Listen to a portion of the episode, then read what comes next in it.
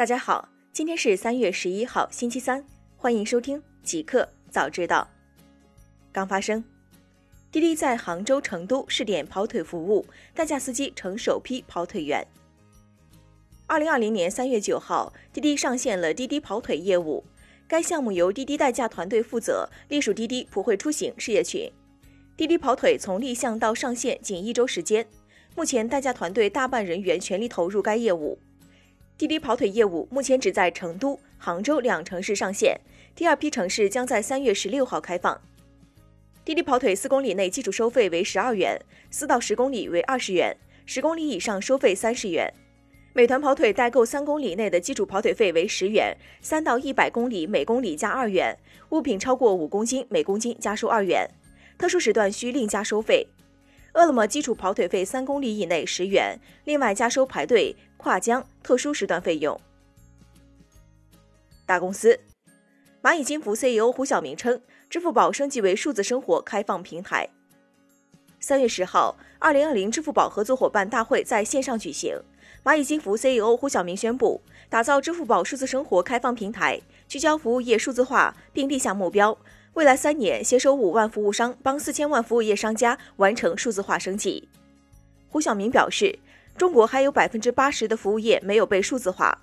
据介绍，伴随着新的平台定位，支付宝 APP 将进行改版升级，强化生活服务心智。首页新增外卖到家、果蔬商超、医药等便民生活板块，并基于智能算法为用户推荐喜欢的服务。同时，从人找服务走向服务找人，提升商家服务的分发效率。阿里达摩院成立 XJ 实验室，致力于 5G 技术研发。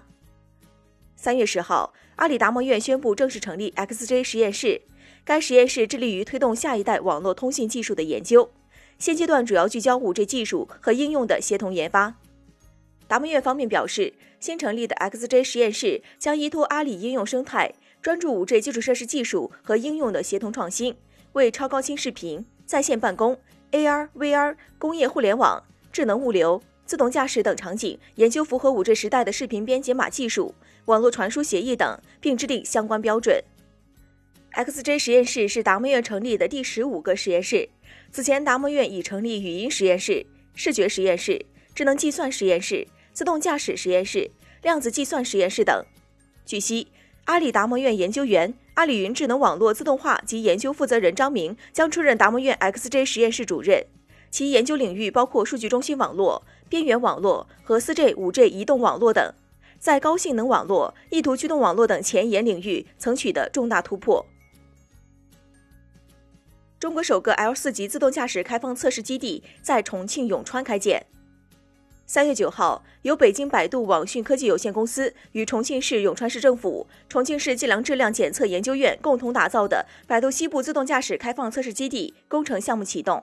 该项目总投资十亿元，拟用二十平方公里（约双向一百八十公里）道路建设测试基地，设立百度 Apollo 自动驾驶测试运营中心，主要开展自动驾驶开放道路测试场建设、自动驾驶技术研究等业务。首期建成后，可承载一百台以上自动驾驶汽车开展测试示范。亚马逊将开始向其他零售商出售其无人便利店购系统。三月十号，据外媒报道。亚马逊将开始向其他零售商出售其无人便利店 Go 系统。目前，亚马逊已经有数家零售商签约使用该系统。在营销宣传中，亚马逊将 Go 系统称为 Just Work Out 技术。亚马逊的服务网站还邀请了其他零售商前来咨询相关事宜。互联网，二零二零英雄联盟季中冠军赛将推迟到今年七月举行。三月十号消息。鉴于 COVID 十九新型冠状病毒疫情的影响，拳头游戏宣布将本届一年一度的季中冠军赛从五月推迟到七月。同时，拳头游戏已与各赛区协商，对夏季赛的开赛日期做出了调整。其中，中国赛区的开赛时间为五月二十三号。齐家网发布长期弹性办公模式，满足员工居家陪伴需要。三月十号消息，近日。家装垂直平台齐家网正式发布长期弹性办公模式，鼓励有需要的员工继续远程办公，居家陪护上网课的小优孩子，并为这部分职工购置办公电脑，配送到家，居家办公陪护两不误。齐家网方面表示，无论是一再推迟线下复工时间，还是鼓励有孩家庭员工继续居家陪护孩子，都是为了保障职工健康安全、完善职工福利、满足职工个性化的需求。全面复工的企业近三成，医疗器械、物流、贸易等行业复工进展领先。三月十号，智联招聘发布的企业求职竞争报告显示，复工第五周，企业复工情况呈两极分化。根据本周最新调研数据显示。百分之四十五的企业复工率达到九成以上，其中百分之二十七的企业表示已全面复工复产。另一方面，复工率不足百分之十的企业占到百分之十八点九之多，基本处于停摆状态。从具体行业来看，医疗器械、物流、贸易、快销、租赁业的复工进展位居前列，复工率过半的企业占比均在九成左右。酒店、餐饮业、教育培训的复工率依然垫底，不到四成企业复工率过半。马斯克称：“我担心活不到 SpaceX 登陆火星。”三月十号，面色憔悴的埃隆·马斯克表示，他不确定自己的火箭公司 SpaceX 能否在他去世前完成到达火星的基本任务。如果我们不加快步伐，我肯定活不到我们到达火星。马斯克在华盛顿举行的 Satellite 二零二零大会上说：“如果需要十八年时间才能让第一批人进入轨道，那就必须提高创新速度。”否则，按照根据过去的趋势，我肯定会在登陆火星前死掉。新产品，iOS 十四新功能曝光，Apple Pay 或将直接支持支付宝。三月十号，苹果 iOS 十四近日被外媒曝光，泄露的代码透露了苹果正在开发的新软硬件功能。新系统将增加一系列新功能，譬如一款新的 AR 应用程序，可以让你将手机的摄像头对准现实世界中的物体，让手机显示更多你所看到的信息。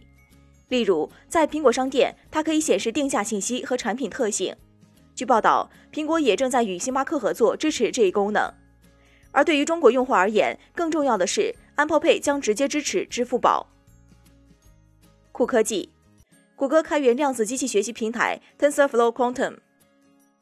三月十号，谷歌宣布联合滑铁卢大学、X 公司和大众汽车集团推出 TensorFlow Quantum 开源平台。将机器学习和量子计算整合在一起，该框架可以构造量子数据集、原型混合量子模型和经典机器学习模型，支持量子电路模拟器、训练判别式和生成式量子模型。谷歌在相关的论文中写道：“我们希望这个框架为量子计算和机器学习研究界探索自然和人工量子系统的模型提供必要的工具，并最终发现可能产生量子优势的新量子算法。”彩蛋。柳叶刀确认第二位被治愈的 HIV 病人。HIV 也就是艾滋病，之前被认为是一种无法治愈的长期传染病。近日，Ravi Joki Gupta 团队在医学界最著名的杂志《柳叶刀》上发表了新的论文，其团队研究并最终确认了一例 HIV 病人被治愈的信息。全球第一个被治愈的患者是 Timothy r i b r o n 一九九五年被确诊患上 HIV，然后二零零六年又被确诊为急性骨髓性白血病。他的医疗团队没有放弃，反而对他做了一次大胆的尝试，给他做了骨髓移植了。而捐献者正好带有 CCR532 突变，先天性对 CCR5 适性 HIV 病毒免疫。这次移植之后，Timothy r i b r o n 的白血病被治愈。更幸运的是，医生发现他的 HIV 病毒也下降到了检测不到的水平。Timothy r i b r o n 也一直存活到了今天。